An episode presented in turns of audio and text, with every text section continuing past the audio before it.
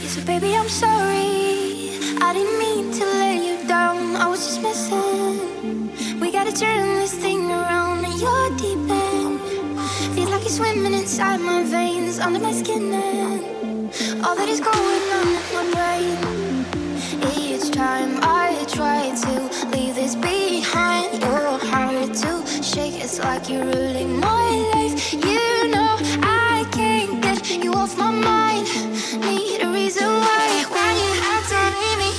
out.